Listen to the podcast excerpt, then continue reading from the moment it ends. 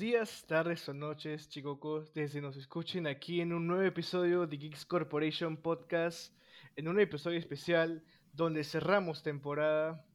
Aquí con mi compañero siempre presente, Estefano, por favor. Hola, hola a todos. Y sí, por fin, hoy día cerramos temporada, un episodio a lo grande.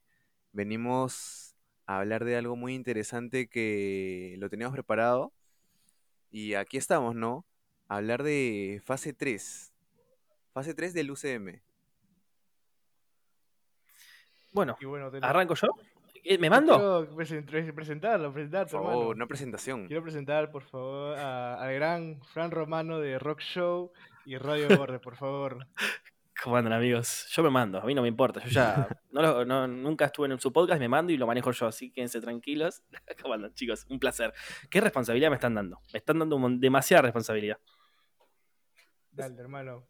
Dale, dale con su Civil War, por favor. ¿Qué opinas? Y por favor, Oh, piedras. Civil War. Eh, mirá, esta la fui a ver al cine. No todas la fui a ver al cine. Muchas veces esperaba los estrenos porque no estaba tan. Pero esta fue de esas películas que más tenía hype. Siento que fue como un, un peliculón. Que encima me parece. Es como. Yo la siento como un Avengers 4, ¿no? Es como una otra parte de Avengers la siento. Me- me- es una película que me gusta muchísimo, muchísimo.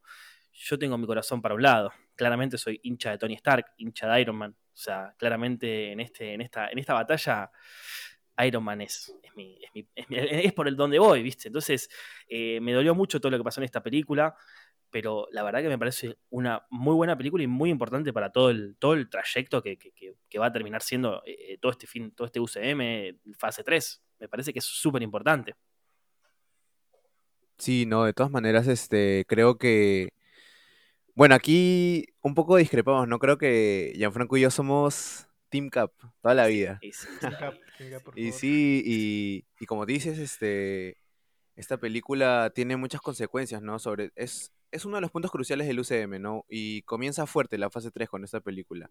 Este, los hermanos Russo nos dan una especie de Avengers 4, sí, pero también nos dan este, escenas memorables y sobre todo el regreso de Spider-Man al cine y con los Vengadores. Entonces creo que es un plus que, que sí, ¿no? Para mí también una de mis películas favoritas.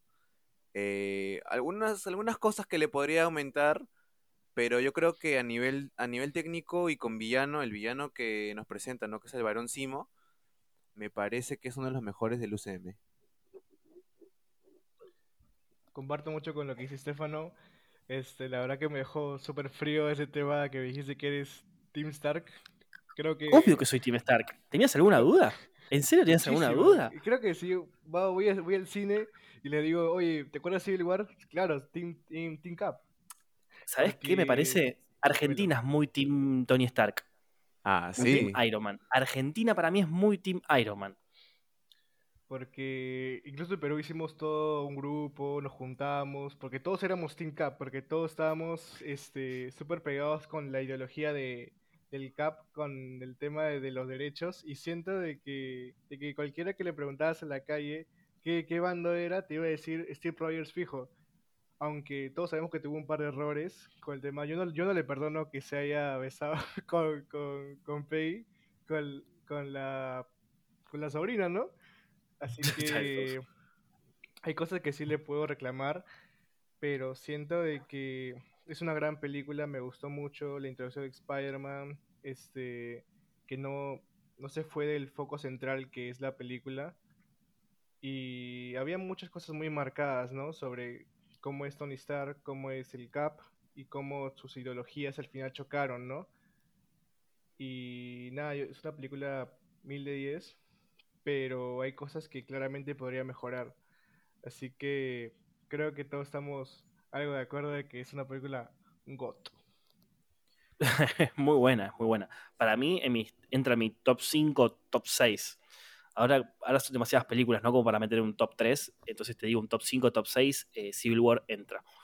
Mucho hype tenía, mucho hype y cumplió las expectativas. Y hasta superó.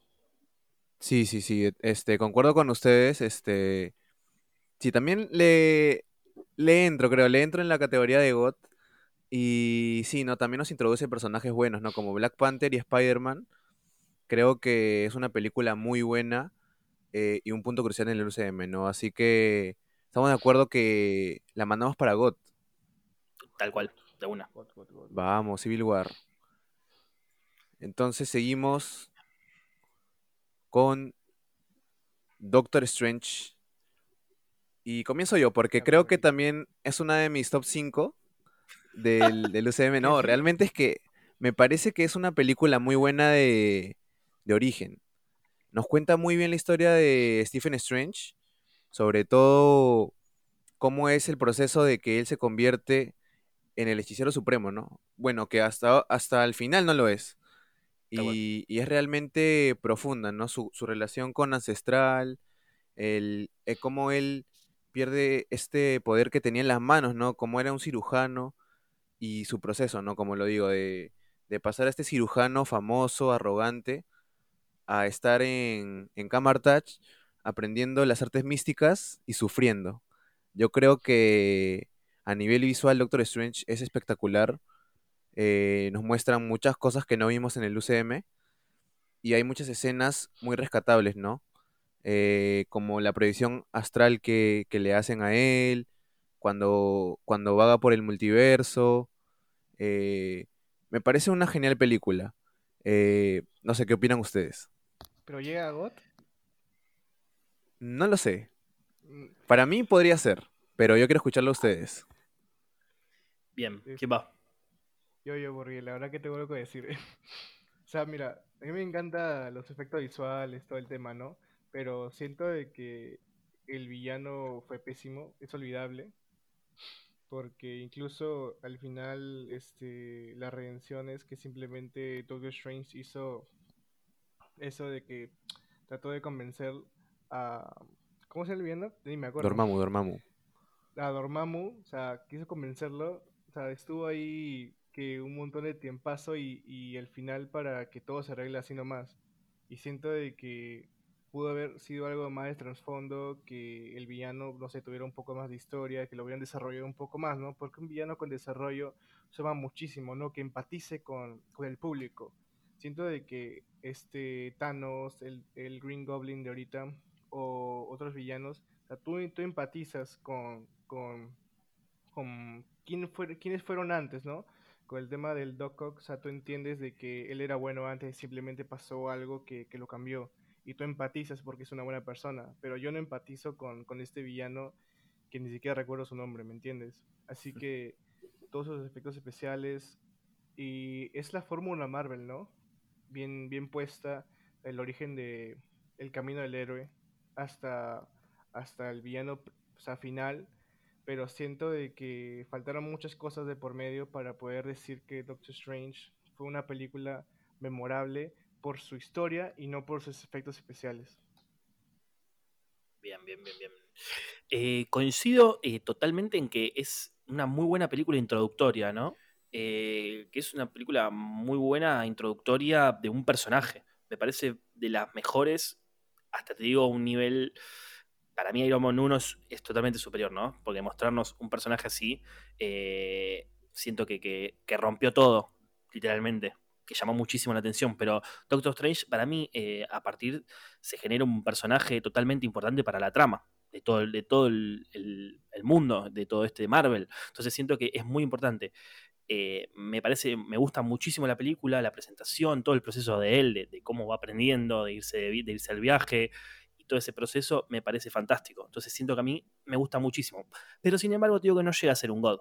Siento que mm, con pequeñas fallitas, pequeñas cosas que siento que es una película Marvel 100%. O sea, no, mm, no, no, no, no, no le pido tampoco mucho, porque siento que era un personaje que venía a presentarse y a mostrar todo esto, y, y la verdad que cumplió en todo este caso. Eh, también te digo que es una de mi- unas películas que me gustan muchísimo. Que si vamos al ranking de todas, está bastante arriba. Entonces, para mí, es una, una película buenarda.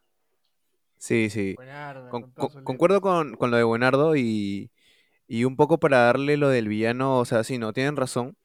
Un villano olvidable, la verdad, pero creo que la película se centra más en el camino de Doctor Strange, ¿no? Eh, no creo que, que el villano sea tan relevante casi hasta el final. Entonces, este, no hay una amenaza real hasta el final, porque realmente estamos conociendo a Doctor Strange. Entonces yo creo que sí, ¿no? Es un bien olvidable, sí, pero eso no, no le hace mala película. Entonces sí, ¿no? También le doy un buen ardo. Buenardo, buenardo. Bien, bien. Me gusta que coincidamos, que no estemos discutiendo esto. sí, sí, sí, sí, sí. Seguimos, seguimos. Seguimos con Guardianes de la Galaxia Galaxy. 2. ¿Quién quiere ¿Quién comenzar? va? Ah, le toca a Jean. Dale, Jean, jugátela. Dale, hermano. Guardianes de la Galaxia Volumen 2. ¿Qué, ¿Qué puedo decir que no se haya hecho esta película? Amo el soundtrack. Los personajes ya los presentan. eh, la primera, la verdad que fue un peliculón, sinceramente. James Gunn se la rebancó. Y siento de que en esta película toma muchas cosas que salieron bien en la primera y trata de replicarlas en una escala mucho mayor a pesar de que no, no tiene no tiene mucho la calidad de la primera porque yo siento de que los personajes en cuando se conocían como tú sentías como cada uno era, era diferente no y en esta como que son más familia más que más que pucha no sé mercenarios que los han contratado. Siento de que tiene tiene unos efectos especiales buenísimos me encantan y el todo el tema de Star Lord con con su papá es súper épico porque, o sea, como él mismo se siente que él pertenece ahí, pertenece a Ego, pertenece a, su, todo el tema de su papá sobre sus poderes y creo que en un momento piensa en dejar todo el grupo con tal de, de tener los poderes, ¿no? Así que vemos la persuasión de su papá y siento de que el golpe final de Quill siendo eh, al enterarse de, de todo el tema desde su madre que había sido ego y que la había asesinado que simplemente era, era un huevo más en, en todo en toda su familia que tenía es súper duro no siento que la historia está muy bien construida es, es muy James Gunn tiene el humor Gunn claramente no es no es un peacemaker que la que, que puedes hacer chistes oscuros o, o sexuales pero cumple muchísimo. Yo, yo la pondría en, en God, sinceramente. Uh, fuertes, fuertes, revela- fuerte. fue- fuertes revelaciones, fuertes revelaciones, fuertes revelaciones. Eh, dale, Fran. Voy yo, voy yo. Eh, es una película que me costó verla, pero sin embargo te digo que me parece, me gusta muchísimo por, por, el, por el director. Destaco muchísimo a James Gunn. Me parece que hace un trabajo fantástico, entiende lo que, lo que, te, lo que, lo que son los Guardianes de la Galaxia, ¿no? Pero para mí, el- obviamente, igual, a ver, eh, Jean tiró el, el mejor soundtrack, o mi- uno de mis soundtracks favoritos, el soundtrack que más me gusta. Ahí, sos, sos vivo, sos, sos vivo. Acá jugaste, carta fácil ahí. Eh, sí, es, es buenísimo las canciones que usan en Guardianes, pero sin embargo, te digo que me gusta muchísimo más Guardianes 1. Concuerdo. Esta no. Es que es muy. No, no sé. mm, La verdad que a mí, en mi caso, la historia de Quill no me interesa tanto. Guardianes no me llama tanto la atención. Peligroso. Es peligroso, sí, ya sé, son declaraciones muy fuertes, pero siento que los Guardianes perdieron un montón. eh, A mí, a mi gusto, a lo que me gusta a mí de, de- enterarme de historias y eso, siento que con la 1, obviamente, fue una franquicia que, que- que vendió, que por eso obviamente se hace una 2, se hace una 3 y se va a seguir haciendo y van a seguir apareciendo, ¿no? Pero con la 1 a mí me gustó muchísimo, la 1 me había encantado y fui con las dos con expectativas altas y me fui ahí. O sea, no me parece una mala película. No me parece una mala película ni tampoco me parece una película God. Me parece una película que está en un buen ardo.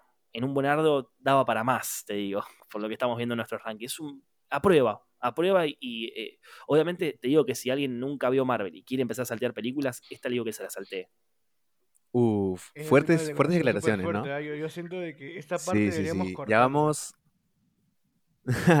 vamos dos fuertes declaraciones, ¿ah? Y, Yo no, no paro y tengo muchas más. y, y voy a seguir, tengo más adelante. voy a seguir este. eh, concuerdo un poco con los dos.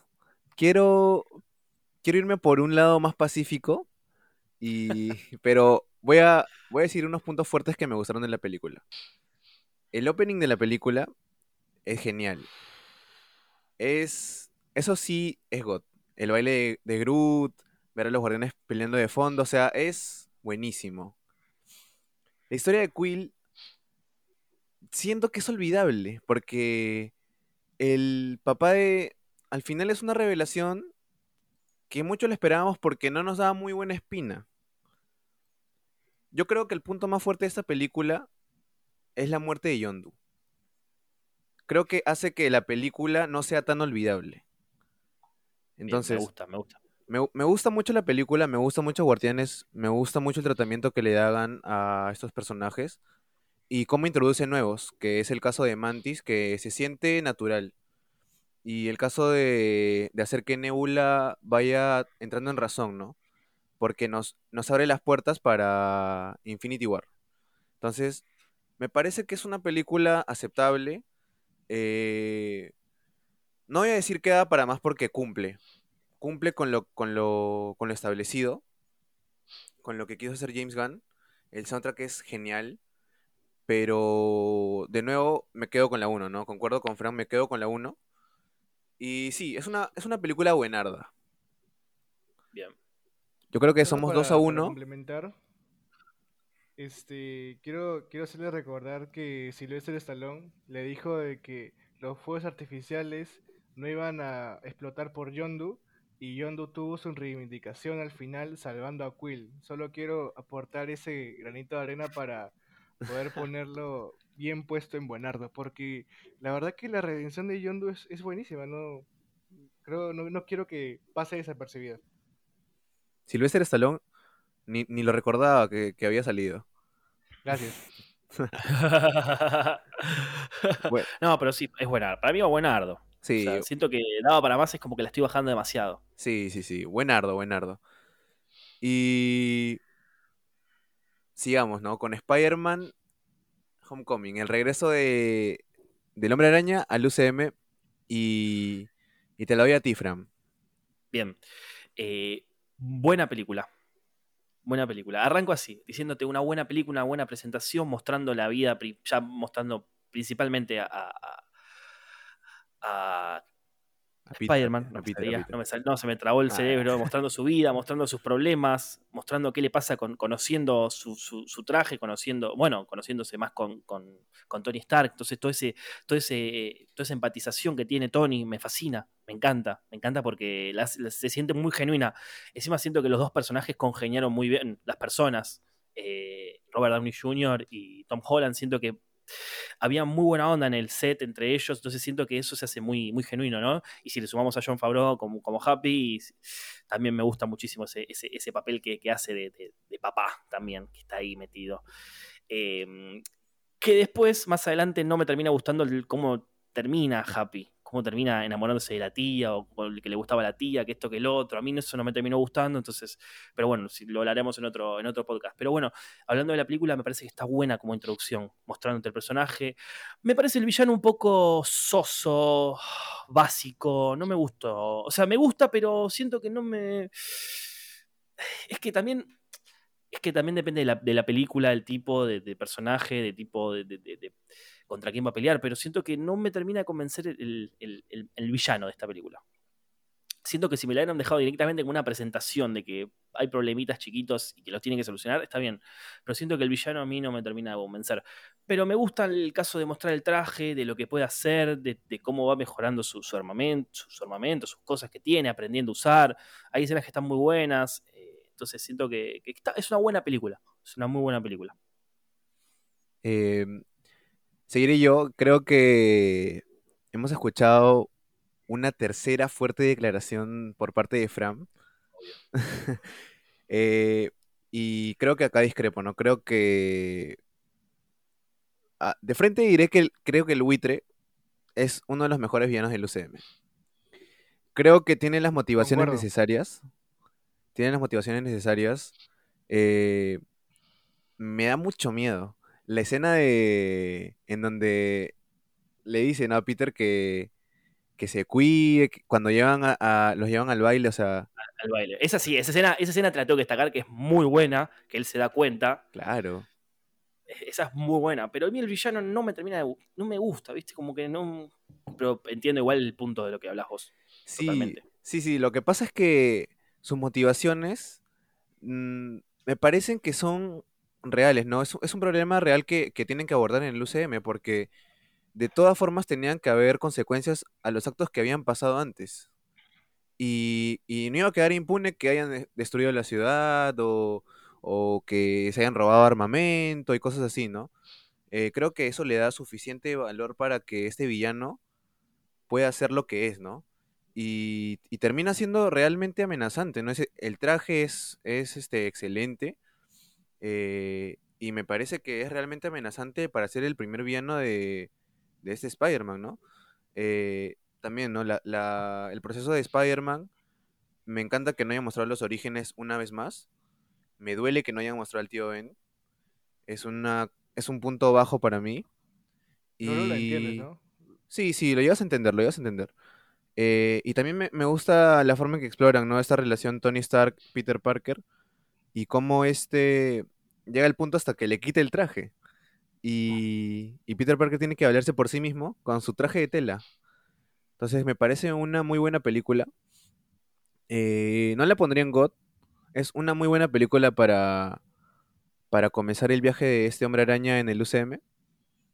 Y yo le daría un buen ardo. Concuerdo muchísimo con, con Estefano, la verdad. Y Frank, ¿estás bien? Eh, son gustos. O sea, siento de Es que que, la verdad capaz- sí, Me, me pasa por, por, por nostálgico, capaz me pasa, creo que es. Es más por nostálgico que por otra cosa. Creo que sí, creo que sí. Este, ¿Cómo? No, es que prefiero a Toby, claramente. Obvio. Me crié con Toby. Toby sí lo siento como un amigo. Oye, es igual. Es mi amigo, es mi amigo, es como íbamos, íbamos a la primaria juntos. Mientras yo estaba en la primaria, estaba en la secundaria y nos veíamos y sentíamos y charlábamos. Eso me pasa. Sí, la verdad. Tendremos que hacer un podcast sobre por qué amamos a Toby y, y excluir a Estefano un ratito. Lo siento, lo siento por armar a Andrew. Sinceramente, esta película es es súper buena. Me gusta muchos momentos. Yo siento que el momento más, más god de todos es cuando pues Peter tiene el traje de tela y tiene un montón de escombros encima de él y tiene que saber que él tiene que valerse por sí mismo, que Iron, que Iron Man no va a llegar ahí a salvarlo, ¿me entiendes? Esa parte siento de que desarrolla mucho el personaje que deja de ser un niño y se convierte en, en Spider-Man. Bueno, al menos yo creí que se iba a convertir en Spider-Man ahí. Luego vi Far From Home y tuve que callarme. Pero este el villano me gusta mucho, no es, no es basado. Porque. o sea, tiene motivaciones muy claras, como Stefano lo dice. Porque es la primera vez en el UCM que de verdad nos muestran las consecuencias de lo que pasa cuando los Avengers pelean, cuando algún, cuando algún héroe aparece y, tiene que enfrentarse a un villano, ¿no? Y, y la ciudad es el, el- el que paga por, por todas las consecuencias que ha pasado, ¿no? Así que el inicio siento que es muy conciso y nos muestran a un Adrian, Adrian Toomes que es un padre de familia, ¿no? Es cuida todo lo que hace no lo hace por dinero, lo hace por por su por su hija y su esposa. Y, y al ver que, que este chico aparece de la nada y quiere pues solucionar todo y acabar con su último negocio, pues siento de que te hace empatizar con él porque es, es, una, es una persona de la clase trabajadora que simplemente quiere salir adelante. De la, mal- de la mala manera yo lo sé, pero te genera un desarrollo de personaje que siento que es importante, ¿no? Para al final de la trama ver que, que Spider-Man igual lo salva, ¿no? Porque él, sal- él sabe que, que al final es, es solo una persona que quiere salir adelante. Y claramente la escena del carro es, es buenísima, ¿no? Porque tú lo sientes tan, tan, intimi- tan intimidante a un chico de que, que ni siquiera se va a grabar, o sea, tiene que 15 años, 14 años, y, y estás apuntando con un arma, hermano. O sea, ponte un poquito de conciencia. Pero, nada, ese giro de trama de que, que, que Wither es el papá de Liz, eso no es de cómics, pero cae, cae buenísimo, ¿no? Siento de que le agrega muchísimo al personaje, que incluso está a la par de Spider-Man, ¿no? Son dos personajes súper bien desarrollados que hacen que la película sea muy disfrutable y sin olvidar pues a Robert Downey Jr. con, con, con Tom Holland, ¿no? Que se nota que son súper patas, súper amigos y, y se va desarrollando esa película súper buena y yo siento que igual es un Bernardo, no llega a ser God como Civil War, pero es una película que la podría ver ahorita y la disfrutaría. Entonces nos vamos por Buenardo. Eh, qué, genial, ¿no? Porque mucha gente criticaba Civil War que no haya sido una adaptación totalmente fiel a los cómics, ¿no? Pero mira qué tan, qué tan buena fue la dirección que la tenemos en God. O sea, realmente es una película que no pasa desapercibida para nada, ¿no? Eh, te doy a ti, Gianfranco, dale con, con Thor Ragnarok. Uf. Ragnarok. Ragnar ZZZ, diría yo. No, o sea, Ragnarok tiene muchas partes. El inicio es muy bueno, sinceramente. Tiene a un Thor peleando con con el este pata del Ragnarok que supuestamente Surtur, él Surtur. es el el villano Surtur, que es el villano final al final. Y tiene muchas partes buenas, es eh, la paleta de colores cumple muchísimo, pero atontaron a Hulk. Y eso no se hace. Yo me pregunto de, de- de cómo llegó Thor de un Quinjet de Avengers 2, cómo llegó a, a otro planeta. O sea, qué tal Mm. tecnología tenía, tenía Shield, ¿no? Realmente creo que muchas atontaron a varios personajes. ¿Qué? Creo que atontaron a varios personajes. Thor está bien tonto, de verdad. O sea, siento de que es una película demasiado family friendly, es demasiado Disney, ¿no? Habíamos pasado de, de, de la oscuridad que había sido, pues, no sé, Civil War, que teníamos una pelea que es más, más interna, ¿no? Es más ideológica, no es tanto a los golpes. A pasar a Thor Ragnarok, que es, es un festival de colores, que al final, pues, simplemente ni siquiera Thor gana, o sea, los, los poderes de Thor simplemente salieron porque sí, la muerte de Odín es casi imperceptible, la verdad que no, no te genera nada, que Loki aparezca por octava vez, de nuevo no te genera nada, y siento de que em, Waititi simplemente hizo una, una película súper súper este de colores sin, sin importar cómo iba a ser la historia en realidad. Yo lo, yo lo pondría en, en, no sé, en me o, o en qué es esto al final, la verdad, porque sinceramente no la volvería a ver. Qué fuerte. Fuerte, fuerte, Bien. fuerte. ¿Voy yo? Dale, dale, dale. Dale, Frank. Voy. Eh, esta película la tuve antes de, antes de arrancar este video, de este podcast, le dije a los chicos, la tuve que volver a ver porque mm, la vi una vez y me pareció muy mala, muy mala, muy mala, literal, ¿eh? Eh, entonces, eh, al volverla a ver sentí que todo lo que estás diciendo, Jean, es tal cual. Es, es- increíble que sea tan tonta, tan tonto los chistes, todo el tiempo quedando como tontos ellos. Eh, en general, el humor de la película, no solo Thor, me parece está todo muy tonto, muy humor, muy soso, muy básico. Entonces, eso no me gustó nada, que es lo primero que me di cuenta. En los primeros, en los primeros 10 minutos de película hay cinco chistes que decís, dale. No, no, no puede, no puede ser esto. Después, en cuanto a la trama y todo esto, me gusta, pero siento que hay muchas cosas en el medio. Hay mucha, hay mucha. Puedo sacar tres películas acá que, que podés sacar un contenido bastante que parece que está. que, llama la atención, ¿no? Entonces siento que no me termina de convencer eso, ¿no? La ensalada de argumentos que hay, que tenés en, en esta película. Eh, después no me gusta eh, que la hermana nunca se haya nombrado, o que yo recuerde, nunca se nombró, ¿no? Nunca teníamos ni noticia, de la nada sale acá. Entonces, siento que eso, no sé si ya en el, pasa en, el, en el- los cómics, porque muchas cosas no me las acuerdo, he leído, pero no me acuerdo. Entonces, siento que la aparición así de la nada, literalmente, no me gusta, me parece como forzada capaz para, para el tema de, de- de Asgard. Entonces, eso a mí no me gusta. Eh, me gusta la aparición de Heimdall. Reim- ¿Heimdall o Heimdall era? Heimdall, Heimdall. Heimdall. Entonces siento que me gusta, me gusta su personaje, me gusta muchísimo. Eh, pero es una película me, me total. O sea, siento que, En general, las críticas, las películas de Thor no gustaron mucho. Por lo que recuerdo, por conocidos y lo que he escuchado. Y esta, peor todavía. Entonces, para mí, directamente va a un mes. No me parece un ZZ porque, qué sé yo, me parece. Me, me- divierte verlo a Hulk. Siempre Hulk me, me- gusta verlo en pantalla. Entonces, eh, pero un me total, total. Sí, sí. Eh, concuerdo mucho contigo. Eh, no creo que realmente llegue a un ZZZ porque, como, ¿cómo decirlo? Sienta las bases también, ¿no? Para, para Infinity War. Muchas películas de estas, por más irrelevantes que sean, sientan las bases para, para llevarnos al evento final, ¿no? Tal cual. Entonces, este... Sí, ¿no? O sea, realmente atontan mucho a los personajes. eh, concuerdo con ustedes totalmente.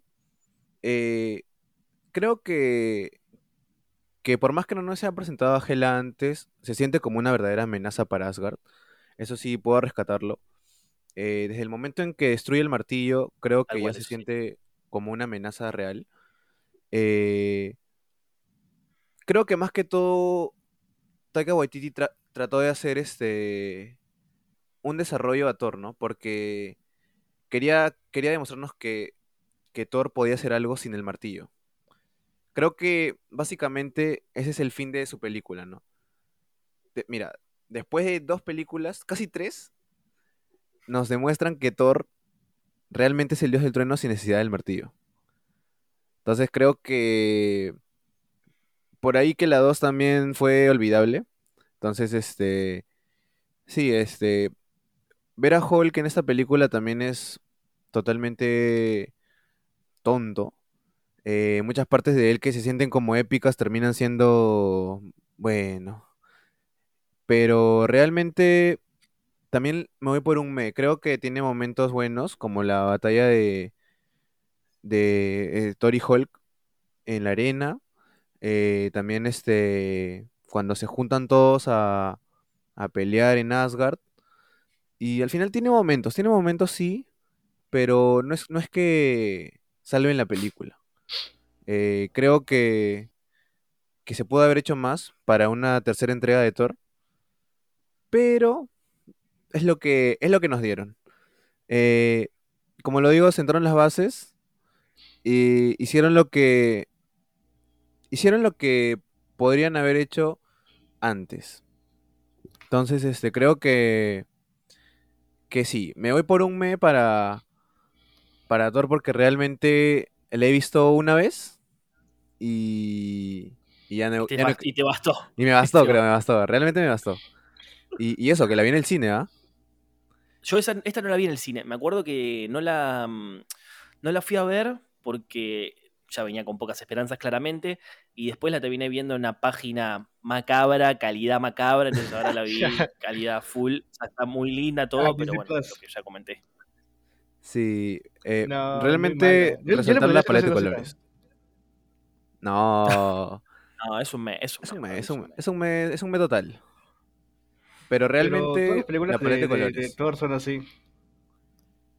eh, es este debatible. Es debatible, es debatible. Vayamos este a darle caña a Black Panther, Uf, que vaya película. Yo creo que es una totalmente sorpresa.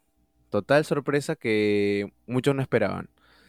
Eh, quis- personaje principal, excelente. Villano, genial. Creo que eh, personajes secundarios ayudan bastante a la trama. Y sobre todo, la idea de descubrir Wakanda mm, me parece que, que es algo muy bueno, ¿no? Eh, que nos muestren locaciones en los cómics que no habíamos visto en, en películas. Creo que es un punto fuerte.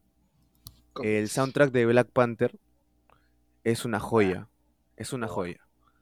Em, los efectos visuales. eh, tiene muchos puntos fuertes. Creo que. Que si tendría que ser algo malo.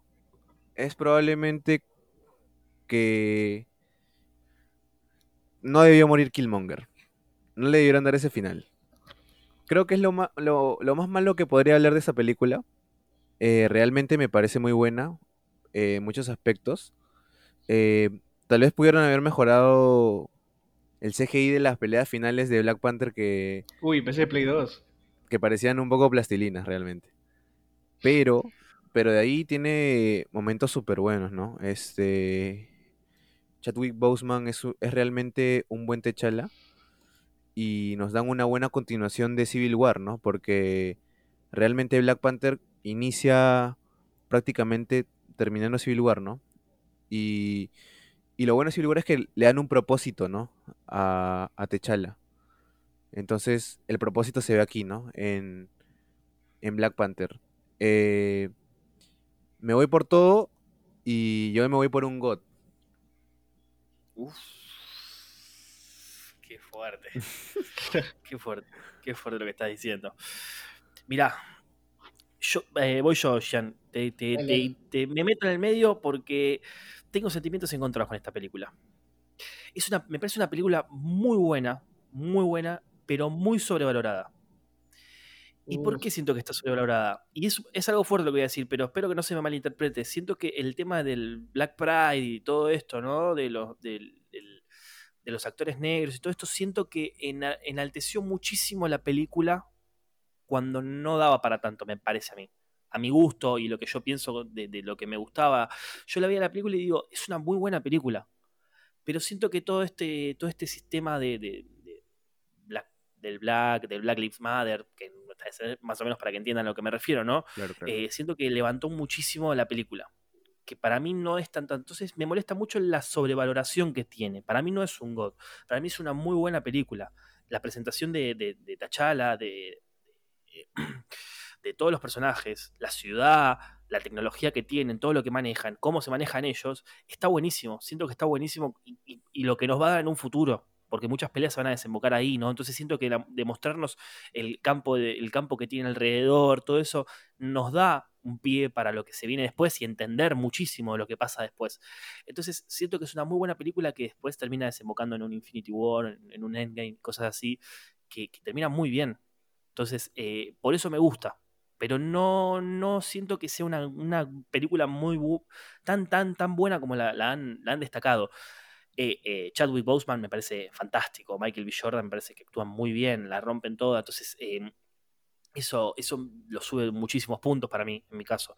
Eh, fue una pena que muera Chadwick Boseman, o sea, quedar un personaje así truncado en este, en esta, en este problema es un bajón, es un bajón, la verdad que es un... Primero perdemos una persona, ¿no? Claramente, es un, gran actor.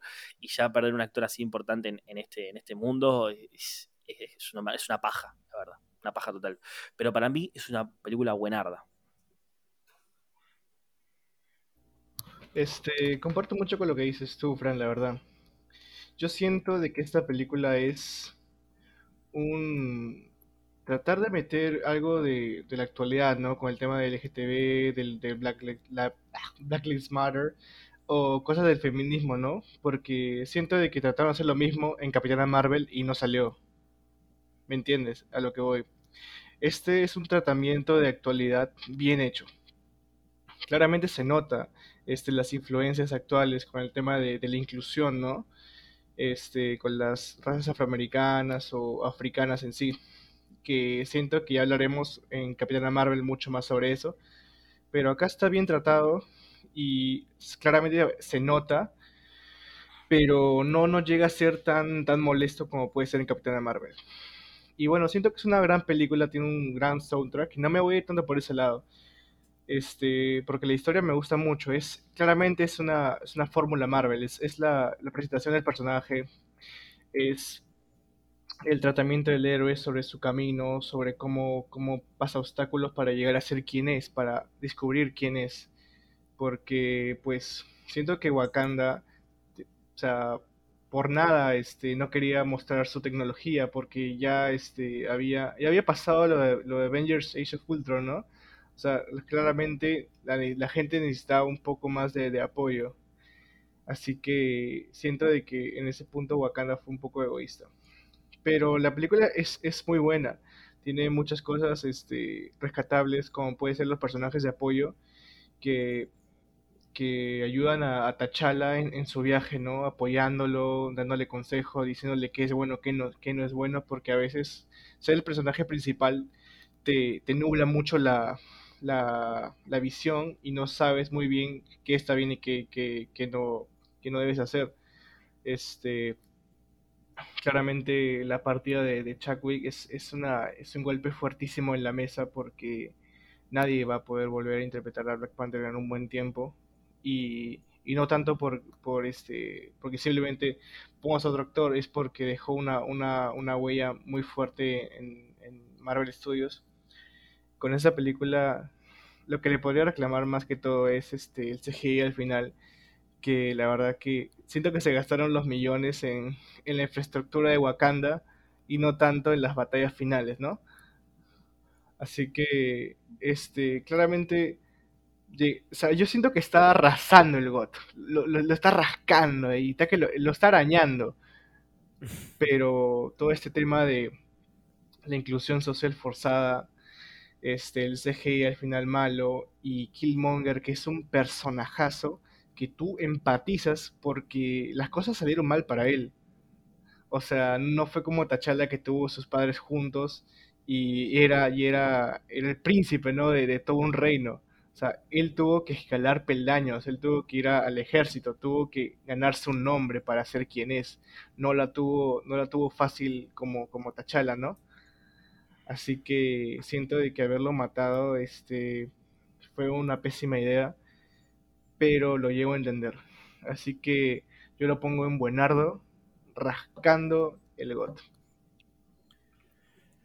Sí, sí, sí, este... Acepto todo, acepto todo. Yo creo que de alguna u otra forma tiene mucha razón con lo de la inclusión. Fueron épocas realmente para las empresas en general, ¿no? Donde buscaban la inclusión sí o sí. Y Marvel encontró la fórmula perfecta, creo. Eh, y encontró a los indicados también, porque le pusieron mucho amor a este proyecto. Creo que que sí, ¿no? Eh, se gana el buenardo y rascando el got. Y, y, seguimos, ¿no? Para, para una real obra, creo. No sé. Yo, por favor. ¿Quién quiere comenzar? se, se, cargó la bandera, se cargó la bandera, la lleva, vamos. Por favor. No, peliculón, God, ponlo de frente, por favor. Este, nada, infinito. Para, pregunta. Te, te, Jean, te hago una pregunta, y para vos también, Estefan. Estefano. Estefano, ¿no? Sí, sí, sí. Eh, ¿Cómo se manejan con los spoilers de estas películas tan importantes? Yo les quiero preguntar eso. O sea, yo ponele, en mi caso, eh, Infinity War, estuve tres días que no entraba a Twitter, no entraba a Instagram, no entraba a ningún lado, literalmente. Fueron tres días, creo que se estrenaba un viernes, creo que fui el martes, algo así, eh, y, y, sufrí muchísimo, muchísimo. Después comento lo que pasa con Endgame.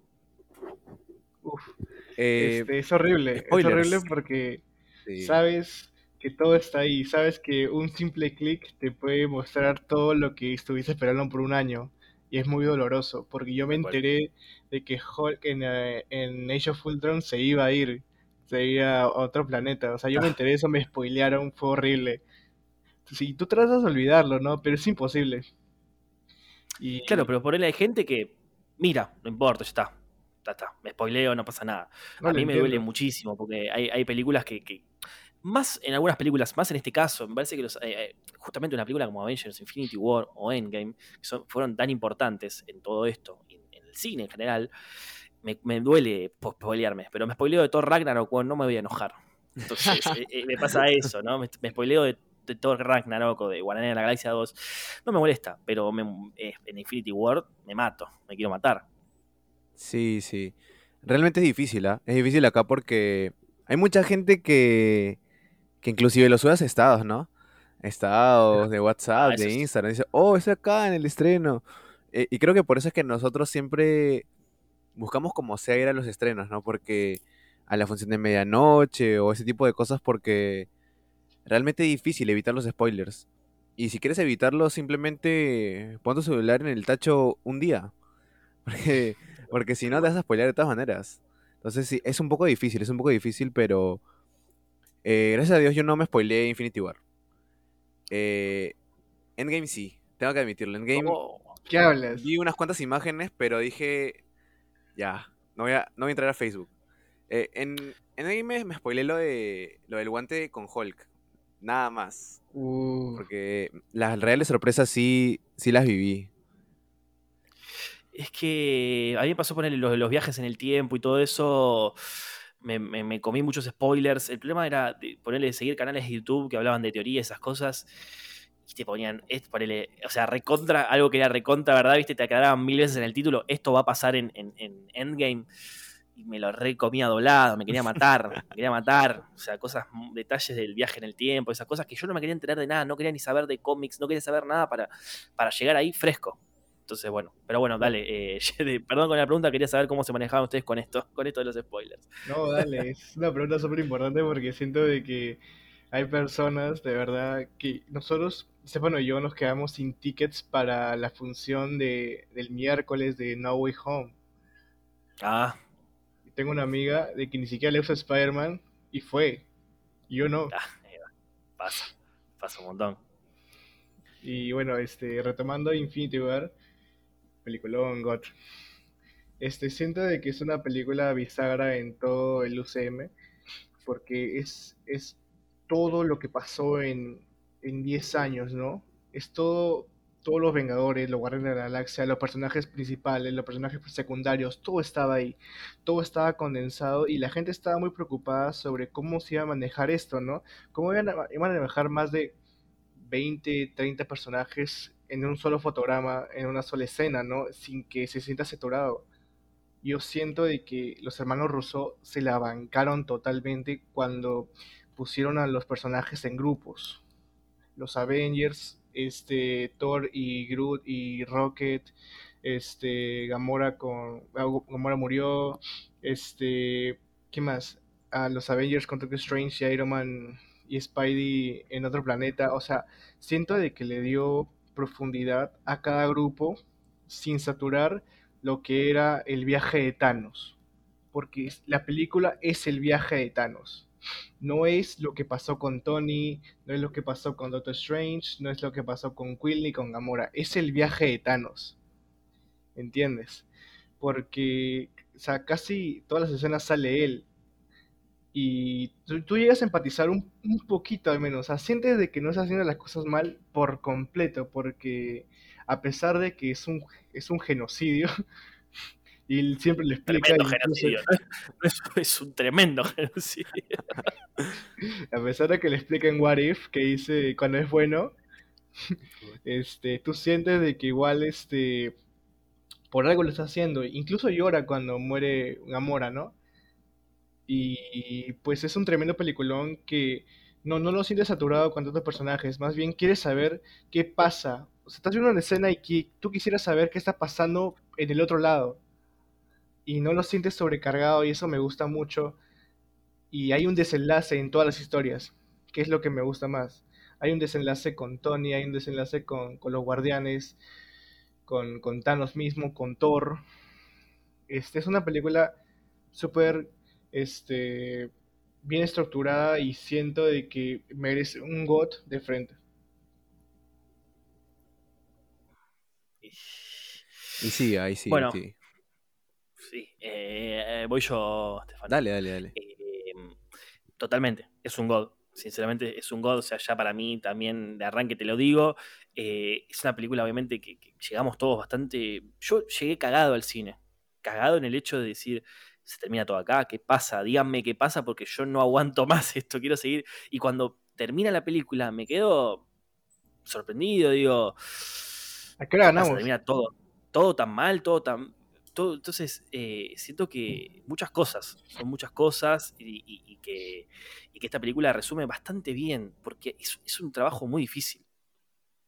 Un trabajo muy difícil el juntar todo. Realmente, realmente. Eh, entonces, eh, eh, todo el trabajo que hay atrás, siento que, de los hermanos Rousseau es zarpado. Zarpado porque es un trabajo recontra difícil hacer esto. Totalmente. Y, juntarlos a todos, se le empieza a dar la importancia al Doctor Strange, que para mí es un personaje, creo que actualmente, ahora que no tenemos a Iron Man, es mi favorito, creo que me parece un personajazo. No estoy tan hypeado con la película que sale ahora, no estoy tan hypeado, eh, pero capaz viéndola ahí me voy, a, me voy a enganchar muchísimo más. Pero siento que es un personaje que tiene un, poder impresionante. creo que es el más poderoso. Eh, lo de Capitana Marvel me parece bastante truchanga, ya lo vamos a ver en su película, pero mm, el Doctor es lo más. No tengo más que decirte que el Doctor es lo más. eh, bueno, de frente, ¿no? Un God, eh, Infinity War, eh, realmente es un peliculón. Eh, ¿para qué? Ya lo dijeron ustedes, eh, la estructura, los personajes, el villano. Realmente el villano, creo que, si lo puedo decir, sin que nadie me diga nada, creo que es uno de los mejores villanos del cine actual. O sea, al nivel de Darth Vader, podría decirlo. Entonces creo que realmente las motivaciones de Thanos también son todas válidas para él, ¿no? En algún momento, como lo dice Gianfranco, empatizas. Eh, momentos épicos durante toda la película, ¿no? Muerte de Gamora, eh, la batalla en Wakanda, el ingreso de Thor con The Stormbreaker, eh, Mm. la supuesta muerte de la mayoría de los Vengadores, em, la- cuando le quita la gema Vision, o sea, realmente la Sí, tiene mucha película tiene... tensión. Sí, sí, sí, sí, Mucha sí. tensión, Mucha, muchísima tensión. muchísima. El, el fin, es que yo te digo que en el final del en el cine nos quedamos con mis primos, que somos lo- lo- lo- lo- lo- los, los Marvelitas. nos quedamos, nos miramos y dijimos, che, ¿y ahora qué pasa? O sea, tengo que esperar un año para, para, para saber qué va a pasar, me quiero matar. Me quería matar porque Sí. digo, no, no puede terminar así esto. No puede terminar así. Sí, Fue un sí, año y- difícil. No, y eso fue lo que pasó también, ¿no? En, en el cine. Yo recuerdo que con Franco fuimos a, a la maratón de Avengers 1, Avengers 2 y terminar con Sí, Avengers sí. 3. Uh, muy sí, bueno. sí, sí, sí. Y estuvimos como seis horas en el cine sentados. Pero también termina, termina la película y nos miramos y dijimos, ¿qué, qué va a pasar? ¿Qué, qué, qué- acaba de pasar? ¿No ganamos? ¿Perdimos? Eso, loco. Yo, te juro que yo dije, ¿a qué hora ganamos? Porque yo estaba viendo mi celular, eran, ya habían pasado tres horas y no ganamos, bro. o No. sea, Sí, sí, sí. Y, y eso hace que la película sea mucho más profunda, ¿no? Porque, porque realmente no hay un buen final para los héroes.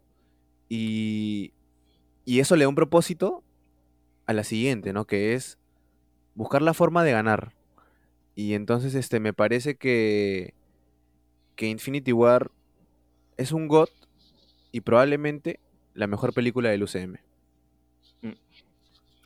Sí, sí, sí, sí, sí. Es creo que es la película, no sé si, no te quiero mentir, pero creo que es la que más veces vi de todas, de todo el UCM. Creo que es la que más veces vi. Y sí, y Capaz, sí. Iron Man 1 la vi bastantes veces, pero creo que esta la di vuelta un millón de veces, en calidad, en calidad teléfono, que filmada a los dos días después de haber salido, que quería verla de nuevo.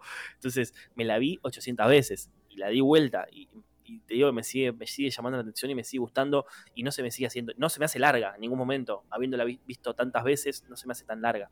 es pura Sí, tensión, sí, es que es sí. pura tensión a cada momento. Tal cual. Te mantiene enganchado, te mantiene enganchado. Esa y, y Capitán América el Soldado de Invierno también. Creo que son las que más vueltas le he dado, más veces le he visto y, y me encantaron, me encantaron. Em, comenzaré con, con Ant-Man and the Wasp. Em, ¿Qué decir de esa película? Em, la vi una vez.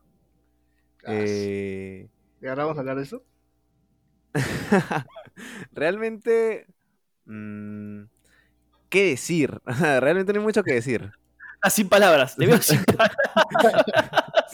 Es que realmente no hay mucho que decir de esa película. Creo que no nos muestran mucho.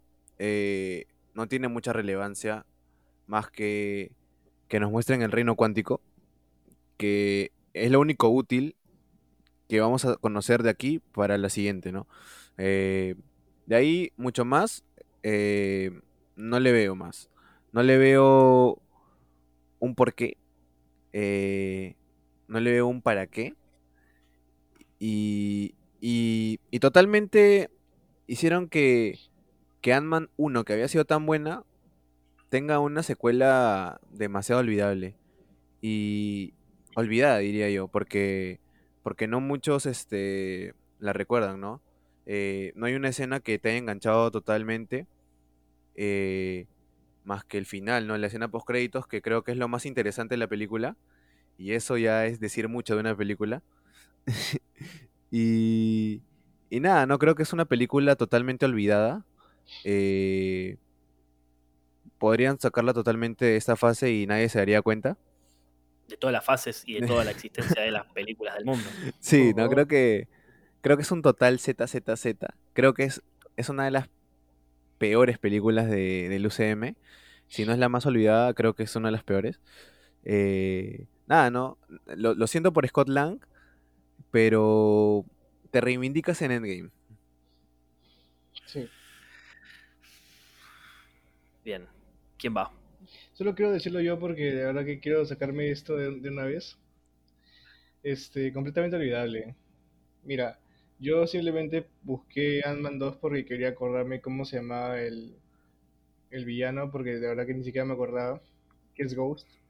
Pero, o sea, ¿cuál es, cuál es el propósito de ser esta película? O sea, rellenar, darnos algo antes del estreno de, de la verdadera película que, que verdad queríamos ver. Porque, o sea, yo hubiera estado un año tranquilo, no hubiera pagado mi entrada para ver lo que vi, porque te juro que ni los efectos, ni la trama, o sea, no es, no es una trama que, que tú quisieras volver a ver. Pasa y, ya. Y simplemente es un ZZZ. Yo hubiera, mejor Marvel me hubiera dado, hubiera, hubiera pagado 10 soles o, o 3, 3 dólares por, por ver simplemente el reino cuántico y ya. Así que ponle ZZZ por favor de frente. Es que también es un recontra ZZZ. La vi una vez y creo que no la voy a volver a ver. Es muy raro. O sea, lo único que mm, sacamos de esta película es reino cuántico. Esas dos palabras es lo único que sacamos.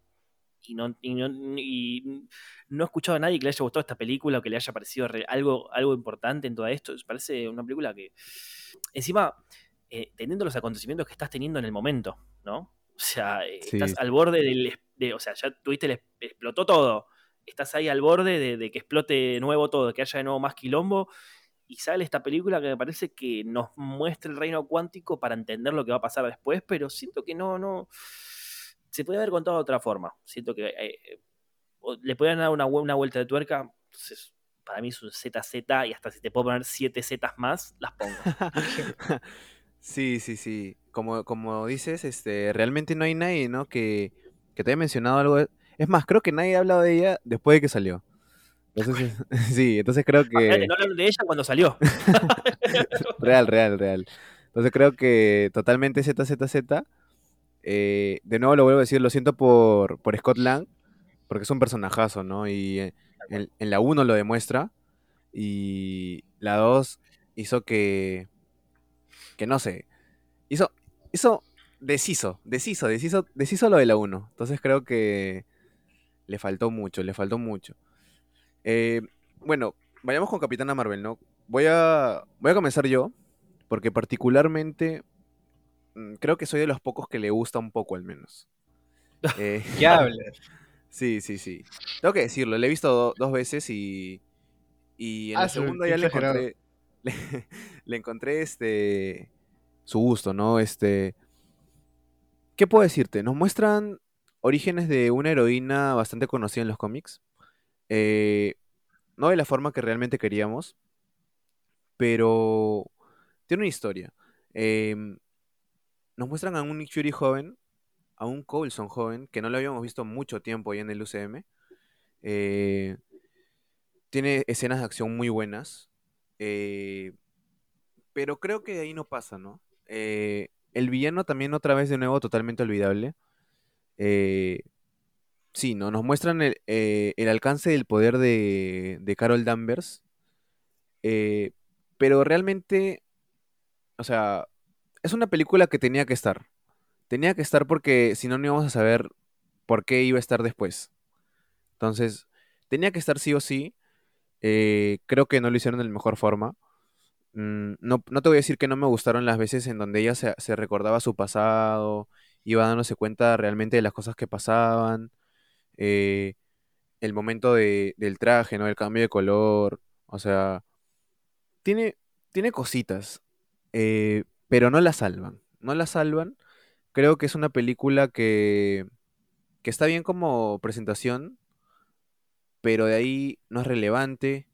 eh, el personaje también es un poco olvidable, o sea, realmente no le da la... no es tan entusiasta, ¿no? Eh, creo que la veo muy seria durante toda la película a, a Carol Danvers. Eh, y sí, creo que es una película que da para más. Eh, tuvo muchos fallos y realmente muy pocos aciertos. Así que no le doy un me ni un ZZZ porque tenía que estar. Y yo creo que daba para más. Bien. Eh, yo salí del cine diciendo, che, qué buena película que acabamos de ver. Salí diciendo, muy buena la peli, ¿no? Y todos, sí, sí, sí, muy buena peli. La vimos de nuevo y nos queríamos matar. Dijimos, ¿cómo, qué, qué, qué nos pasó esa noche? ¿Qué fuimos borrachos al cine? Fuimos borrachos al cine a ver qué pasaba. Eh, siento que es muy parentesco lo que le pasa a Black, con Black Panther en cuanto, obviamente, a la, a la, A la inclusión. al tema del feminismo, a la inclusión, todo eso. Siento que es por demás demostrarte las mujeres son importantes hasta en, el- en- todo el mundo y en el UCM no, no es mucho menos. Entonces siento que eso no me... que, siento que, está bueno, pero e- empalaga. Lo mismo pasa en Black Panther, pero siento para mí que en Black Panther es mucho más. Y se hizo una pelota muy grande con Black Panther. Eh, entonces me pasa eso. Pero en este caso salí de la película diciendo que era muy buena, me pareció muy buena, pero después cuando la volví a ver digo, no me gustó que le hayan dado tanto poder, no sé en los cómics, es- eh, acá ya me quedé afuera, no sé en los cómics tenía tanto poder como para que no aparezca en, en Endgame y gane todo, o que no haya aparecido y gane, haya ganado todo, y que, porque, a ver, una persona como con el poder que tiene ella, eh, hace todo muy fácil. Entonces siento que, que- que- en este caso, eh, a mí no me gustó eso, que sea tan poderosa y nunca la vimos, dale. Es que no me, no me gustó eso, ¿no? Entonces, eh, te digo que es- daba para más. Siento que era un personaje que daba para mucho más, por lo que venían hypeando de atrás, ¿no? De, lo, que era, lo que era el personaje Capitana Marvel. Entonces, eh, eso daba para más total, total, total. No puedo creer, yo todavía no puedo creer que en el, salí del cine diciendo que era una buena película. Me ha parecido una buena película. No puedo creerlo. Lo que me pasa con esta película es casi lo mismo que a Fran. Yo también salí del cine y a mi hermano y a mi mamá le encantaron, la verdad. Pero ¿Y le siguen cantando? ¿La volvieron Ah, a ver, no. sabes? O... es que, mira, siento de que eso pasa mucho con las películas de, de Marvel, ¿no? Menos con Ant-Man. O sea, que tú las ves y creo que el espectáculo visual te engancha mucho y te dice, wow, ¿qué acabo de ver, hermano? Pero luego la repasas de nuevo ya sabiendo todo lo que va a pasar y centrándote más en la historia y entiendes sus puntos bajos.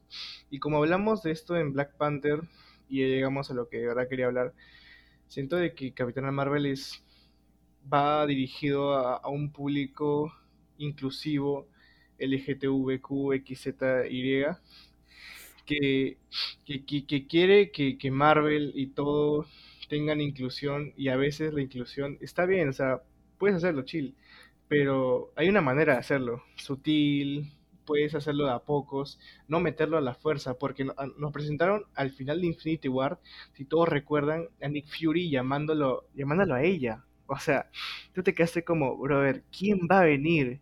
¿Quién va a matar a Thanos? Porque estuvimos todo un año esperando ver esta película para ver el alcance de poder que tenía ese personaje. Y siento de que estuvo demasiado seria toda la película. La verdad que cualquier hombre que aparecía era, era un agresor, machista, te odio. Y o sea, se nota, y, y lo hacen mucho a la fuerza, porque Carol Danvers está en un bar y, y todos los hombres ahí son unos desgraciados y lo ponen a la fuerza que sean así. Y siento de que, que pues este, quieren dirigir esta película mucho al tema feminista y Carol Danvers no es un personaje con el que empatices, no es un personaje que pues yo no le pido que sonría cada rato, yo no le pido que, que seas una, una lady o cosas así, simplemente pues tienes que estar feliz cuando tienes que estar feliz y tienes que estar molesto cuando tienes que estar molesto, no toda la película. O sea, te encuentras con tu, con tu amiga de años y tu única reacción es un hola, ¿qué tal? ¿Qué hacemos? O sea, no ¿Qué hay, un- no hay un desarrollo de, oye, ¿quién es? Oye, qué felicidad de verte. Oye, me acuerdo de ti. O sea, nada. ¿Me entiendes? Así que, este, Capitán Marvel está demasiado OP.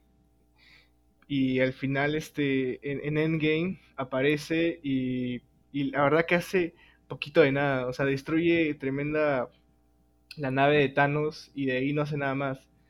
Y siento de que es, es como un Ant-Man, ¿no? O sea, está para presentarnos lo que va a venir después.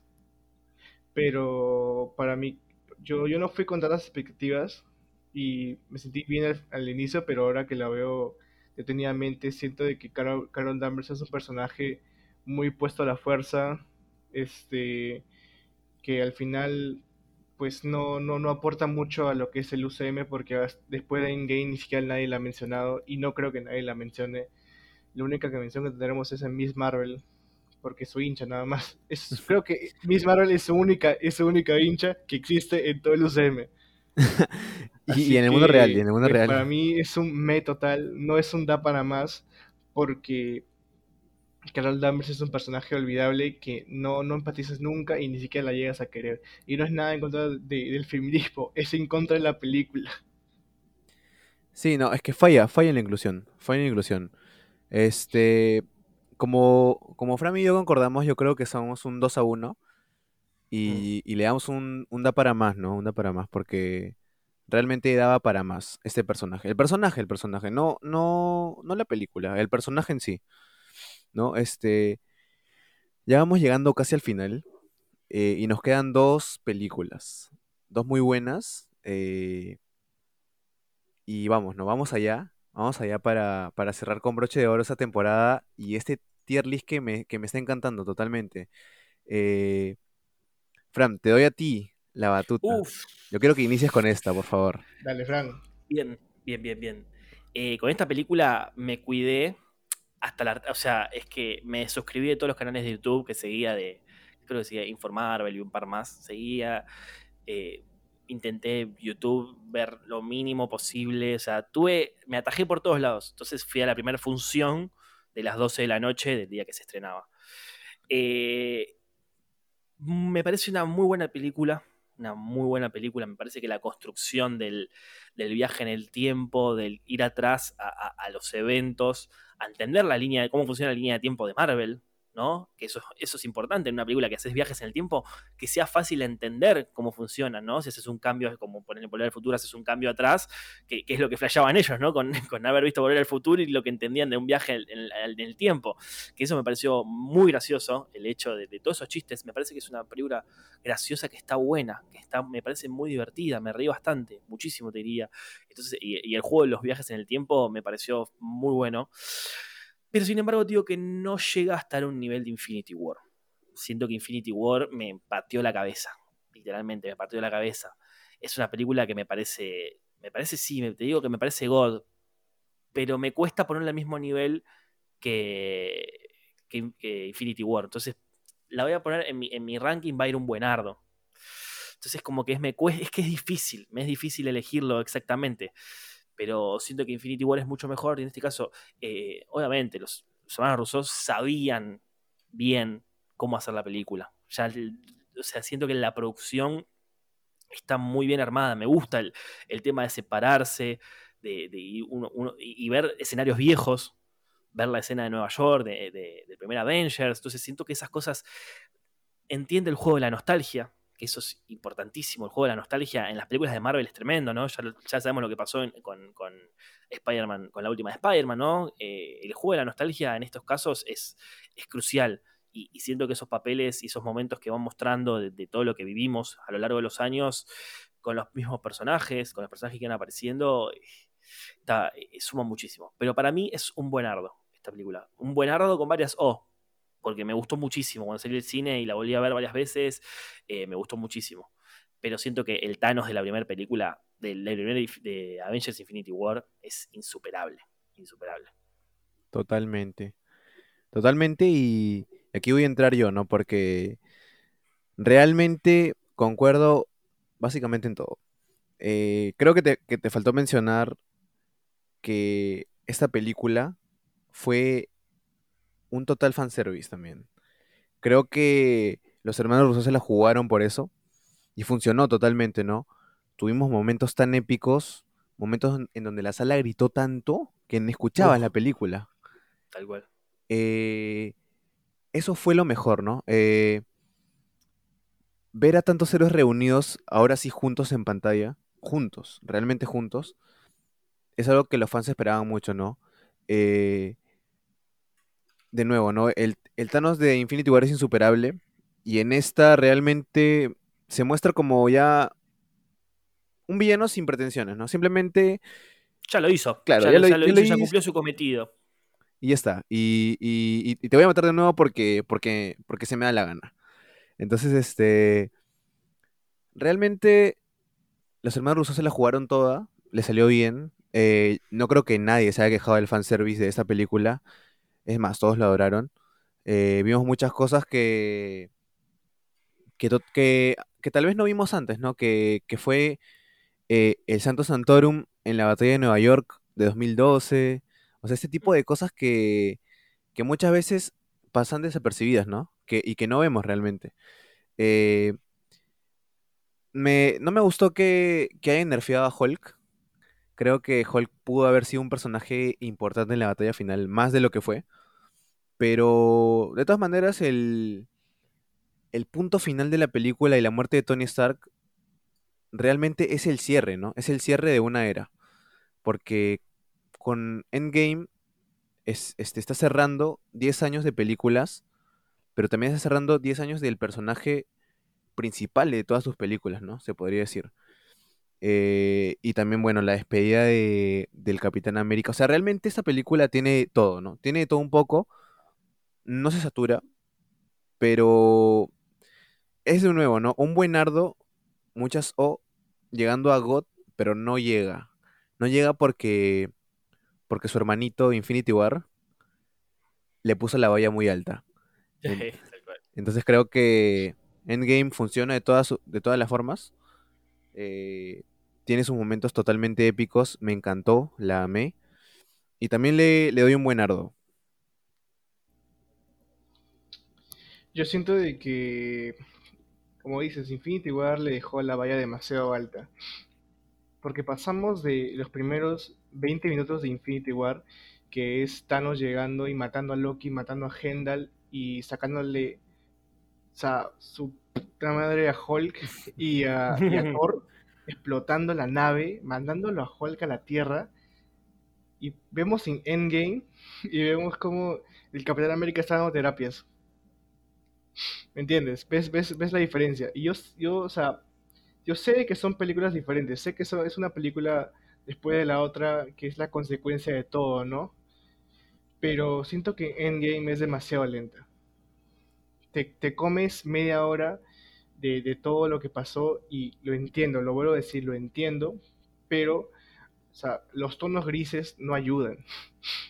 La terapia del Capitán América, ver cómo estos están en, en la base de los Vengadores tan tristes, este, no saben dónde está Tony Stark, Tony está en el espacio con Nebula, o sea, es un ambiente que te transmite tristeza, ¿no? este, que es, piensas, pues, cómo se va a arreglar todo esto, ¿no? Y son 20 minutos que, o sea, la verdad que cada vez que yo la veo en game yo los paso, porque sinceramente... que- no, no, no, no te da pena Pero- ver, ver Es todo que, eso. es, que es lo que es lo que quiere lograr. Claro, El hacerte no, entender claro. cómo sería nuestra vida si la mitad de las personas que conocemos desapareciera. Es que yo creo que eh, el impacto que busca es ese, de decirte, Ajá.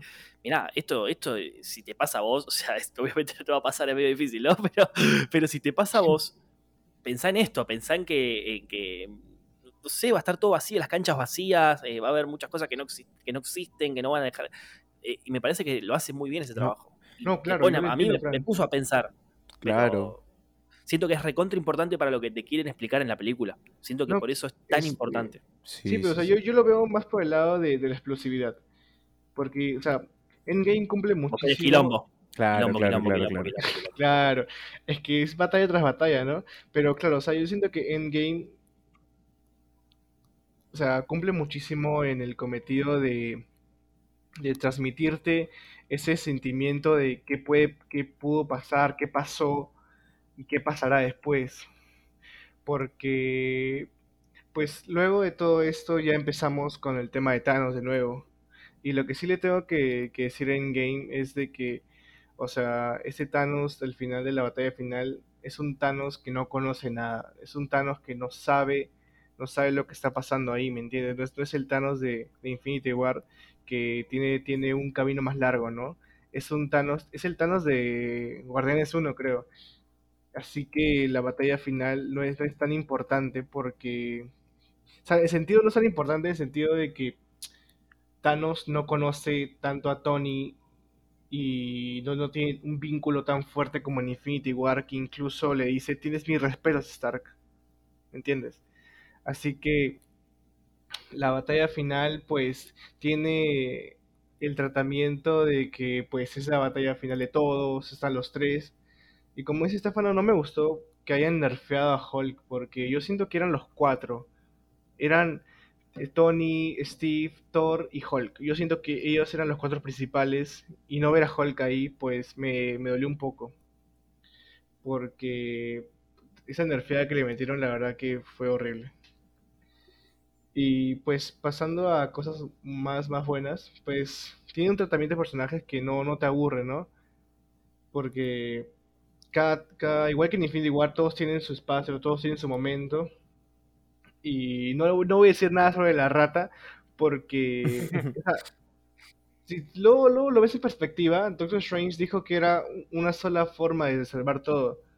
Y en, es- en este, esa línea temporal, la rata sí lo hizo bien, pues, ¿me entiendes? En otra no pasó. Así que si lo ves de ese lado, pues tiene sentido. Y solo velo de ese Así lado, por favor. es un, es un Sí, buenardo, pero yo siento sí, que sí. no, no tiene, no tiene tantas O. Porque a veces la siento un poco lenta y Infinity War, pues, hizo, hizo que todos saltáramos del cin- cine. Y acá en Endgame también tiene momentos espectaculares, la muerte de Tony, el Mjolnir de Steve, pues Uf. es un peliculón, pero no llega a GOT. Y siento que es un buenardo muy bien puesto. Muy buenardo. Muy buenardo, Muy buenardo. porque. O sea. Es, es algo. Es un tema de debate, la verdad, ¿no? Eh, creo que cada película funciona para lo que quieren. No, nos quieren entregar los hermanos Russo, ¿no? En la. En Infinity War nos quieren. Nos quieren hacer ver la derrota. Y en, en Endgame nos quieren mostrar la reivindicación, ¿no? Creo que. Creo que cada una funciona en, en lo que nos quiere mostrar. Eh, y bueno. Yo creo que cuando vimos Endgame en el cine, tu, tus expresiones decían God. God, God, God, God, God. Y, y tus lloradas decían God. Bueno, entonces nos vamos con la última película de, de la fase 3. Que realmente creo que la fase 3 debió acabar en Endgame. Eh, Totalmente. no, no sé si, si era necesaria una más, que fácilmente pudo haber estado en fase 4 y nadie se ha dado cuenta. Pero vamos aquí, ¿no? Con, con Spider-Man Far From Home. Eh, ¿quién quiere comenzar? Xian, que hace mucho no arrancás. Uf, Ah, es que, es que Far From Home te juro que yo siento que rompió con todo lo que hizo Homecoming. Lo rompió todo. Nos mostró un Peter que no quiere responsabilidades, que no quiere ser Spider-Man, que, que simplemente quiere estar con sus amigos e irse de viaje. Y lo entiendo por su edad, porque yo tuve su edad, pero lo que voy es de que acabas de salvar al mundo, hermano. Acabas de, de morir por cinco años, acabas de, de pelear contra Thanos, de ver a tu mentor morir. ¿Y quieres vacaciones? O sea, no bueno, quieres ser hermano, el... caemos. sos malo, sos malo. ¿Quiere, que- quiere que pelee todo el tiempo?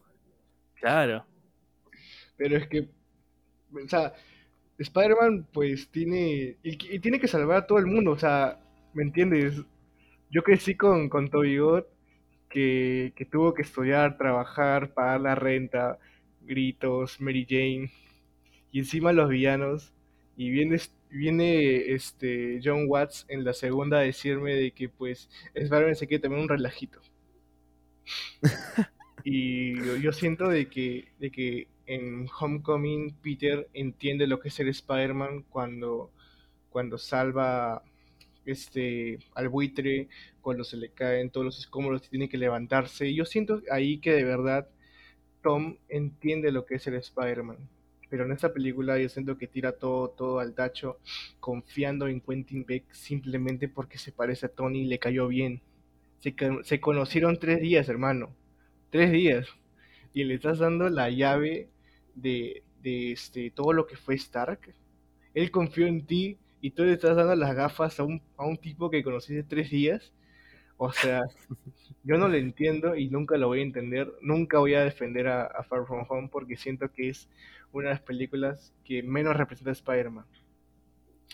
Este, hay muchas cosas que sinceramente le, le, puedo quitar. El traje de, de, modo nocturno es simplemente un traje negro con los ojos de Spider-Man que lo hicieron para vender juguetes. ¿Me entiendes? O sea, ¿por qué simplemente no le das el Iron Spider y ya? Y, la relación de Happy con la tía May es un tema que sinceramente no, nunca se lo voy a dar porque ¿por qué Happy tiene que hacer con la tía May, hermano? ¿Dónde entonces el tío Ben? O sea, al menos explícame qué pasó con el tío Ben. Mm, es verdad, eso nunca nos dijeron nada. Y Strand y no, siento que lo van a decir porque ahora Happy ya murió, o sea, ni siquiera es como que se, se, fuera a vivir con, con el tío Ben, no se fue, se fue a vivir solo. O sea, supongo que murió, ¿no? Y no lo explican y no lo van a explicar. Y siento de que esta película toma todo lo que hizo Homecoming y lo tira al tacho. Y simplemente, no sé, es una película más de Spider-Man que, no, quiero, no quiero ni saber que existe. Uh, fuertísimas declaraciones. Qué tremendo lo que dijo. Sí, sí, sí, sí. Qué tremendo. Bien. ¿Te la doy? yo? Sí, te la doy, te la doy. Dale me dejaste, la papa caliente. eh, mirá, lo que pasa con esta película, me gusta la película, em, el paquete completo de película me gusta. No me termina de convencer el villano acá tampoco. Eh, no me gusta, no sé, siento que como la batalla final, o sea, siento que todo el proceso de los elementales y todo eso que va pasando, me gusta, pero después no, sé, siento que Misterio a mí no me termina de, convencer. Eh, eh, no sé, el villano no me gusta. Me gusta todo el proceso de la película, no me gustan las batallas con, él, la batalla final de, en, Londres, todo eso, a mí no me gusta. Eh, em, lo que habla, lo que dice Jean con el tema de la tía, ¿verdad? Ya lo dije antes, no me gusta la pareja esa que, hace con Happy, eso que pasa ahí. Em, me gusta más la 1, obviamente siento que la 1 de Spider me parece superior a esta, claramente. Eh, esta la vi hace meses, la había salteado totalmente de, ver películas de Marvel, no sé, nunca, nunca sabía que no me iba a enganchar, que no me iban a gustar muchísimo y pasó eso, pasó tal cual por los resúmenes que había visto y así, y entonces la pospuse un montón de tiempo de verla, la vi hasta hace, te digo, 6, 7, meses fácil, ¿no? La, la colgué, la colgué y la verdad que... No quiero decirte que es olvidable, pero para mí daba para más para más. Em, realmente, con esta película también tengo un problema, ¿no? Es que, como, como lo mencionan, el villano es bastante olvidable. O sea, realmente Misterio no es una amenaza total para Spider-Man. O sea, realmente Misterio es una amenaza, pero él también está descubriendo que lo es. O sea, realmente en esta película los personajes no tienen un rumbo, creo yo. Eh, me gustaron las ilusiones de Misterio. Las peleas en ilusiones me parecieron súper buenas. Eh, en eso sí tengo que discrepar contigo, Fran. Creo que las peleas con Misterio sí se llevan un punto. Pero de ahí más, o sea, creo que, que en esa, esa película sirve para desarrollar el sentido arácnido de Spider-Man. pero, pero realmente es olvidable, o sea, darle a un desconocido las gafas, o sea, solo porque quieres liberarte del estrés, del estrés de ser superhéroe. O sea, está bien, ¿no? Has, peleado, has te has ido cinco años, has peleado dos veces con Thanos, o sea, sí, está bien, puedes darte unas vacaciones, pero, pero tienes responsabilidades. Y no puedes darle responsabilidad a, un tipo que se hace llamar héroe él solo. ¿Me entiendes? O sea, creo que falla mucho John Watts en presentarnos este villano. Y, lo hablamos, lo hablamos en, los episodios de Spider-Man. Creo que esta película es bastante criticable, pero, pero de todas maneras le da pie a, a la 3, ¿no? A la 3 y a los, a los sucesos que van a pasar después de la 3. porque realmente el problema más grande de esta película es la revelación de la identidad de Spider-Man, ¿no?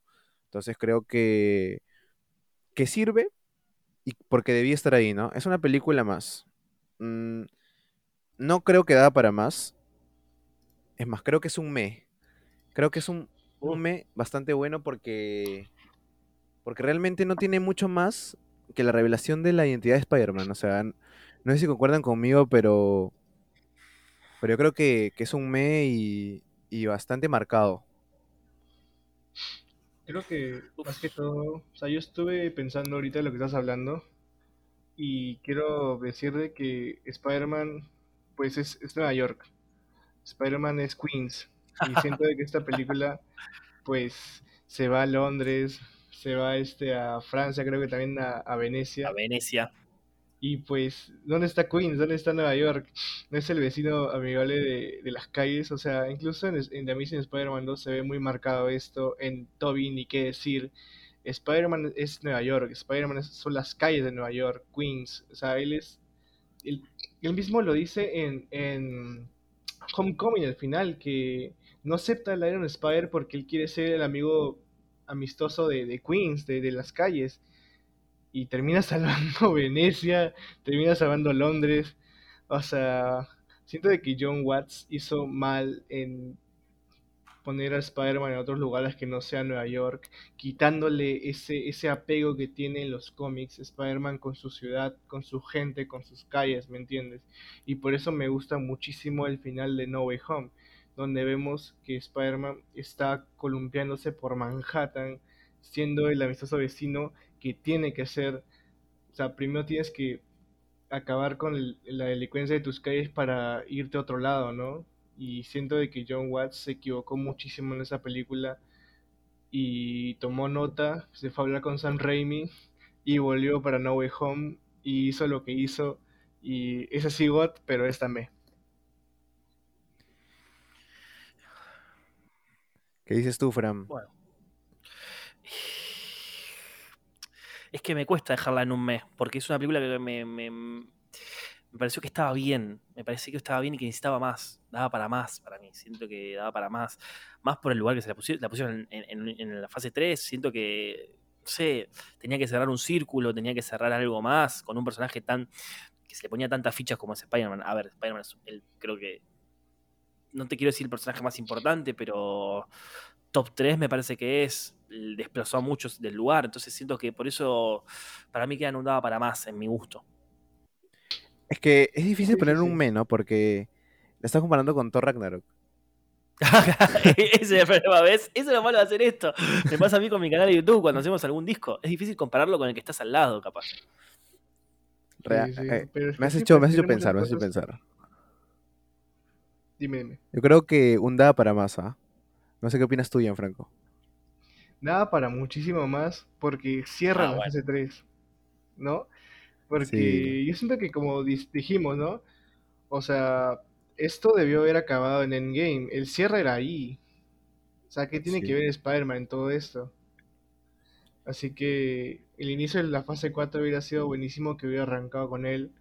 Pero bueno, da para mucho más porque si lo ves, si lo comparas con todo Ragnarok, la verdad que es como una ofensa, es un insulto.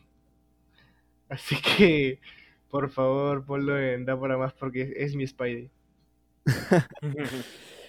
y, y bueno, vamos llegando al final, ¿no? Qué, qué lindo viaje ha sido a través de estos 10 episodios de, de X Corporation Podcast. Realmente ha sido un, un sueño que, que, estamos viviendo, ¿no? Que, que, lo teníamos planeado hace mucho. Eh, y qué, qué, mejor que terminarlo así, ¿no? Con, una gran colaboración, con, con, un, con, un, colega que, no tiene nada que callar, ¿no? Este, ha sido un gustazo, Fran, realmente hacer ese tier list y, espero que en la segunda temporada aparezcan muchos más episodios, hablar de otros temas. Este, hay muchos temas que abordar.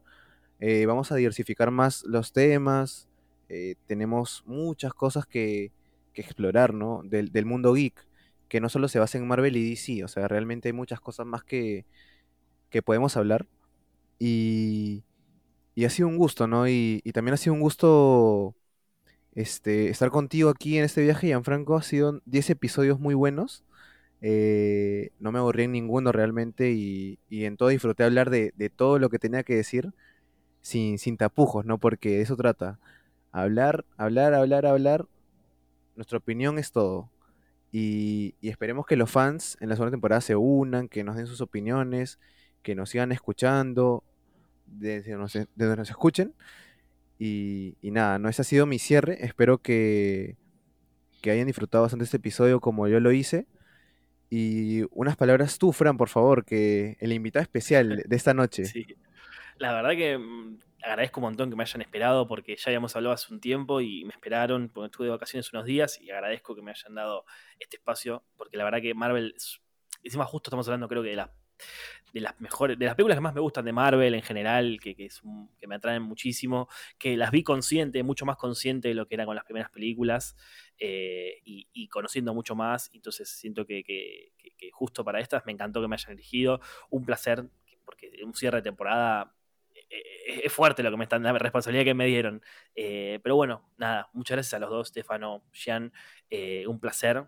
y nada, que sigan los éxitos, porque, porque la verdad que está, estuve pispeando ahí en los podcasts, no estuve con tanto tiempo ponerme a, escuchar a full, pero eh, eh, la charla y la opinión es algo que me gusta muchísimo y que nunca se tiene que perder en, todo esto. Que, creo que los, podca- los podcasts tienen que, con toda esta fiebre que hay de podcast, eh, el, debate, el, escuchar y después mandar un mensaje, che, no podés haber dicho esto, me pasa muchísimo a mí y siento que a ustedes capaz le, le va a pasar y con lo que dijimos en este podcast va a pasar. Entonces, nada, un placer a los dos, muchas gracias y nada, esperamos la próxima temporada a full.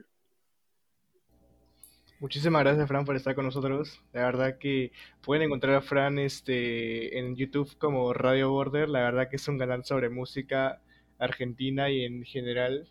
Pues la verdad que denle una checada que no, no tiene desperdicio. Y también lo tienen en Spotify como radio, este, Rock Show. Buenísimo, como Rock verdad. y odio al fan. y obvio el fan. Y muchas gracias, Fran, por este final de temporada. La verdad que, la verdad que queríamos que estuvieras acá porque este, yo estuve en tu canal también y hablamos y nos encantó la idea. Así que te esperamos en los siguientes episodios. Esperemos que, que esté disponible y podemos juntarnos muchísimo más porque la verdad que la química que hubo en este episodio fue muy buena. Así que nada, Frank, este, siempre al final de los, de los episodios tenemos nuestra, nuestra recomendación musical de esta semana. Así que, porfa, Ah, tírate un disco. ¿Acá también? ¿Acá también? Tírate un disco. Uf, acá tengo que recomendar discos también. Uf, a ver, déjame que tengo a ver reciente. Ya está, ya sé. Eh, hay un disco eh, que es medio jazzero, medio ese estilo rap, hip hop, jazz, eh, saxos y todo ese estilo. que se llama Dinner Party. Es el un disco de Terrace Martin, Robert Glasper, Night Wonder y Kamasi Washington. Totalmente recomendadísimo. Un discazo. Así que me, me sorprendiste. No sabía que había recomendación musical. Y no solo eso, también Sí, este, es tenemos reco- recomendación de película o serie. Claro, y te la dejamos a ti también, te la dejamos a ti también. Ah, también. Claro. Uh, qué responsabilidad. Eh, yo soy muy clásico del cine. Yo soy muy clásico. Y mirá, te voy a decir mi película favorita, Goodfellas. Uf, Me parece una obra maestra. Siento que esa película siempre cada tanto vuelvo a escucharla, ah, a escucharla, a verla, eh, porque me parece un peliculón. Soy muy fan de esas películas de, de casinos, de Goodfellas, del Padrino. Hace poco fui a lo era del Padrino al cine por los por los 50 años. Sí, sí, sí. Ah, impresionante. O sea, pero. Sí, te voy a decir Goodfellas, porque soy muy clásico en el cine. Eh, también te puedo decir Hit, Fuego contra Fuego, peliculón, Al Pacino y, y De Niro. Soy muy fan de De Niro. Entonces, nada, ahí, ahí tienen un par, de, un par de nombres clásicos. Gracias, Fran. Este, gracias, Stefano, por estar esta temporada completa conmigo.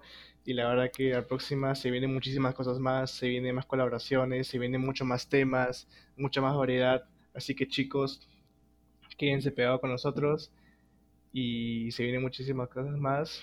Gracias por esta temporada completa. Y yo solo quiero recomendar también este Baby Driver, que es un Uf. peliculón. Peliculón. Así que gracias Estefano, gracias Fran por estar acá una vez más y hasta lo que venga chicos. Muchas gracias. Muchas gracias a todos y, y ya nos vemos en la segunda temporada, así que estén atentos. Chau, chau, chau. Bye.